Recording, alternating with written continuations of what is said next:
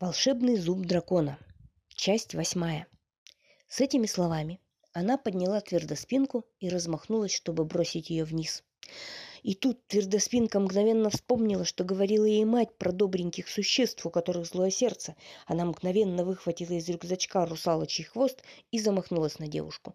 Девушка от неожиданности выронила черепаху на землю. Потом она вдруг как-то съежилась, ее красивые одежды стали превращаться в рыжую шерсть, и в одну минуту она превратилась в рыжую лису.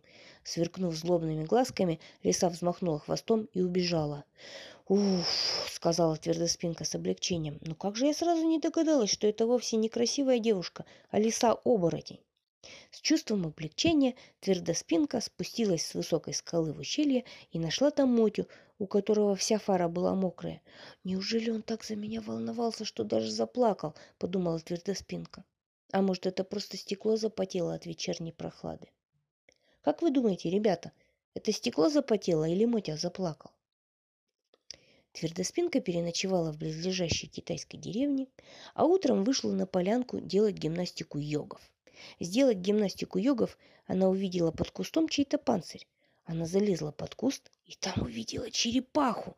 Это была такая же черепаха, как она, только китайская. К счастью, все черепахи на свете говорят на одном всемирном языке, поэтому китайская черепаха сразу же поняла вопрос твердоспинки насчет горы бессмертия Хэйшань.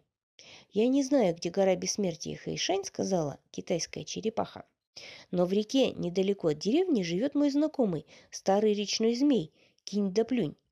Он очень мудрый, может быть, он тебе поможет».